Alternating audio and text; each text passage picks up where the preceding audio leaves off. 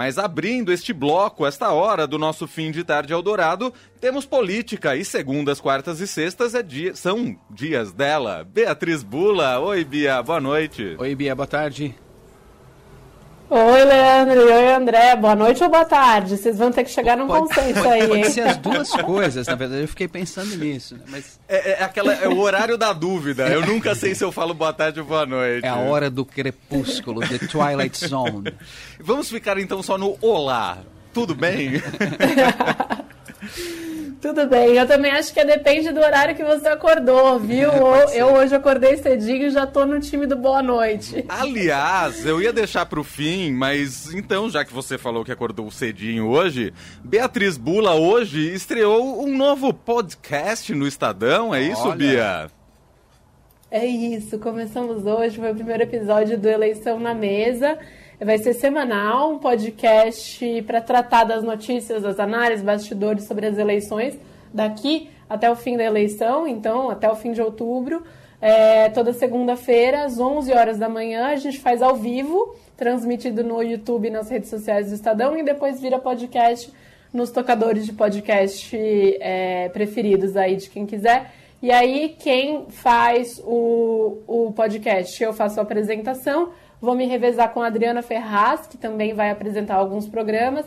E a gente tem os colunistas Felipe Moura Brasil e Eliane Cantanhede. Muito bem. Muito bom. Então é só procurar aí eleição na mesa, qualquer tocador de streaming, aí agregadores de podcast, ou então no YouTube do Estadão também. É só acessar lá, ficou muito legal, Bia. Parabéns. Oba, obrigada, muito bom. Tive até uma crise de tosse no meio do caminho. Fiquei sabendo. É difícil, né, Leandro? coisas que acontecem. Bom, mas coisas que acontecem também na política nacional. Ontem ocorreu a convenção do presidente Jair Bolsonaro, a convenção do PL, que confirmou aí a candidatura à reeleição do atual presidente da República. O que podemos tirar deste evento ocorrido ontem lá no, Mar no Maracanãzinho, no Rio, Bia? Bom, Leandro, não, não é surpresa para ninguém mais que o presidente insistiu nos ataques aos ministros do Supremo, né? Que dessa vez ele chamou de surdos de capa preta. É, não surpreendeu ninguém no Supremo Tribunal Federal. Ontem é, falei com algumas pessoas lá do tribunal, alguns ministros, não tinham a expectativa de que eles ficassem de fora dessa, digamos assim, apesar de haver um apelo de parte da campanha do Bolsonaro para que ele minimizasse esses ataques, visto que houve uma repercussão que não foi positiva para ele depois daquela reunião com os embaixadores estrangeiros. É, mas, enfim, ele não seguiu o script e seguiu o roteiro dele mesmo, já conhecido, né? E conclamou a militância, os seus apoiadores, a irem às ruas no dia 7 de setembro. É, a gente já viu no ano passado no que se transformou o 7 de setembro, né? Um ato aí, é, basicamente, conclamando é, coisas contra a nossa democracia, né? Colocando uhum. em xeque os, as instituições democráticas, Supremo, Congresso, muito voltado para a justiça eleitoral também, que esse ano, claro, organiza as eleições. Então, é, não foi diferente disso.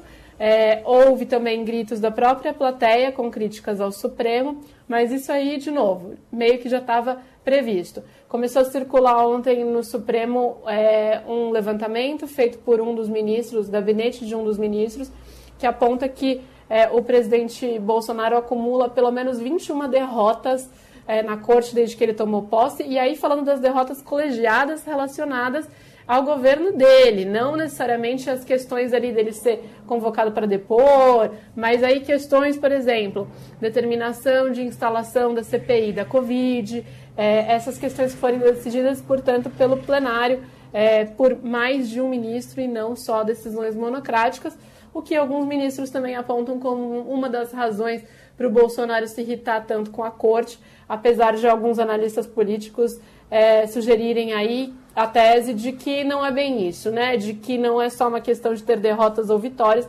mas de fazer parte tanto é, de uma perspectiva de ele se colocar como o político antissistema, né? E, portanto, precisar achar sempre um inimigo para confrontar, como também é, porque ele se beneficia, beneficia, inclusive, eleitoralmente desse caos e vem preparando esse discurso que dá a entender que ele não aceitará um resultado eleitoral é que não seja o dele, apesar que não, que não seja o, o da vitória dele, né? Apesar de a gente não ter claro aí o que aconteceria é, num segundo ato, né? Ou seja, se Bolsonaro não ganhar, o que vem depois. É, tem uma série de visões diferentes de todos os analistas políticos e dos próprios políticos do que se pode imaginar. A única certeza que as pessoas têm é que parece que não será uma coisa tranquila e pacífica. Então, essa foi a convenção, mas o destaque da convenção é, o que chamou atenção na convenção foi o discurso da Michelle Bolsonaro, a primeira-dama. A campanha do presidente já vinha querendo e pedindo para que ela participasse, entrasse de cabeça na campanha, é, mas a deixou meio à vontade ali para fazer um agradecimento às mulheres ou uma oração. E no fim a Michelle engatou um discurso que foi o discurso mais contundente, definitivamente, do domingo. Ela coloca a reeleição é, ela dá um tom muito messiânico à reeleição e é, fala que o projeto de reeleição não é um projeto de status ou um projeto de poder, mas um projeto de libertação. Então ela invoca Deus a todo momento, é um discurso muito religioso no seu formato e no seu conteúdo também. É, então, aliados ali do presidente acham que ela traz uma coisa que falta para ele, que é a emoção. É, mas é um discurso que fala com uma base que já é a base é, bolsonarista. Tanto é, esse discurso voltado para um viés mais religioso da Michelle, como do próprio Bolsonaro de inflar a base dele. Então, a ver que ganhos ele terá eleitoralmente com isso, mas é, a princípio, é, é, um pouco o resumo do dia de ontem. Bom, por falar em Bolsonaro, hoje teve novidade. A vice-procuradora-geral da República, Lindora Araújo, apresentou ao STF pedidos de arquivamento de uma série de apurações derivadas das investigações da CPI da Covid, né, Bia? É isso, Leandro. Também aí, digamos, para surpresa de zero pessoas, né? A PGR pedindo arquivamento é, de apurações contra o presidente Bolsonaro. A gente está cansado de comentar aqui é, o Procurador-Geral da República, o Augusto Aras, ele tem se colocado como um braço direito ali, praticamente, do Bolsonaro, um aliado do presidente Bolsonaro de alguma maneira.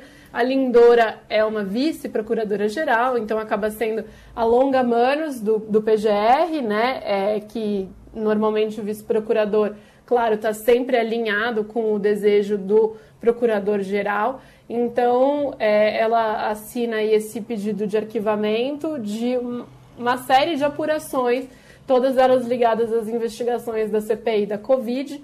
É, então, provavelmente hoje o presidente Bolsonaro dorme um pouco mais tranquilo, é, com certeza, por ver aí é, essas investigações indo para a gaveta.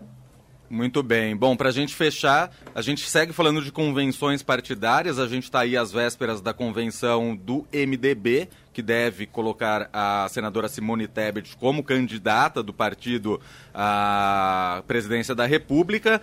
Mas essa convenção ocorre em meio ali a uma briga nova, vamos dizer assim, entre Michel Temer e Dilma Rousseff, e num momento em que o PT também tentava se aproximar ali do MDB, né, Bia? É isso, é, Leandro, você já colocou os principais pontos aí. Há um racha no MDB, quando não, né? Quando é. não há um racha no MDB, mas pois enfim, é. é. há um racha no MDB entre as diferentes alas do MDB o que se chama de um MDB lulista e um MDB bolsonarista, digamos assim, e o MDB é, lulista, especialmente caciques do Partido do Nordeste, vem trabalhando para é, tentar angariar apoio para o presidente Lula, para o ex-presidente Lula ainda no primeiro turno. É, eles não são a maioria dos diretórios, mas enfim, vem fazendo esse movimento, tentando costurar uma aproximação inclusive do Lula com o ex-presidente Temer, algo que parecia improvável, mas vinha sendo costurado nos bastidores. É, e como que isso tem impacto na convenção do MDB essa semana que deve confirmar o nome da Simone Tebet? É óbvio, né? Essa ala, ela vem tentando, disse inclusive que judicializaria isso, é, sendo capitaneado pelo Renan Calheiros, que judicializaria a convenção do MDB prevista aí para o próximo dia 27 para tentar é, adiar ou até anular essa convenção que deve confirmar o nome da Simone. É, então, é, a expectativa é de que tivesse entrado aí no, aí na justiça agora no fim do dia dessa segunda-feira. É, se eu não me engano, isso tá para acontecer de fato. É, e aí a gente vai ver o que, que acontece. Não há expectativa por parte da ala majoritária do MDB de que isso realmente implique é, no cancelamento da convenção que vai confirmar a Simone Tebet. Mas é claro que gera mais e mais desgaste, fragiliza o nome dela, ela que não está conseguindo se alavancar. Como é que o Temer e a Dilma entram no meio disso tudo? Bom, Temer deu uma entrevista na semana passada dizendo que a presidente Dilma é honestíssima. É, e Dilma basicamente falou do seu elogio, não preciso, muito obrigada, é, e soltou uma nota bastante crítica ao Temer. É, enfim, e, e, criticando aí também a presidente Dilma, uma crítica a essa tentativa de aproximação do PT com o MDB, né? Lembrando que ela sofreu o processo de impeachment, o presidente Temer é, que assumiu o seu lugar. Então, é, isso com certeza atrapalha, não dá para dizer que implode, mas atrapalha essa tentativa de aproximação entre Lula e Temer, sim. E aí atrapalha a própria candidatura da Simone Tebet, que não tem nem no seu próprio partido uma unidade ali para seguir em frente na campanha, né? É, mas a princípio afasta o MDB é, afasta o Temer, por exemplo, de uma aproximação mais clara com esse MDB lulista, o que em tese seria bom para Simone. Uhum. Então, mas a verdade é que ninguém acha que esses movimentos vão ter um impacto tão significativo no cenário eleitoral em termos de votos nesse exato momento. Isso porque parece claro que a maioria do MDB vai seguir com a Simone e parece claro que o Temer, se ele quiser fazer um movimento de aproximação com o Lula, ele vai fazer a despeito de é, um incômodo com a nota da Dilma ou não. É, e também ele não precisa dessa nota da Dilma, digamos assim, para não se aproximar do Lula. Não é o único fator que o, é, que o deixaria distante. Mas é claro, é mais confusão para uma candidata que não está conseguindo decolar nas pesquisas. É, não é bom, né? Mas a gente vai ver aí a, as próximas pesquisas de intenção de voto que mostram. Muito, Muito bem, bom. vamos aguardar aí as cenas dos próximos capítulos. Essa Beatriz Bula com a gente três vezes por semana aqui no fim de tarde, toda segunda, quarta e sexta. Bia, obrigado mais uma vez, ótima semana para você e até quarta. Valeu, Bia, boa noite. Boa noite, até quarta.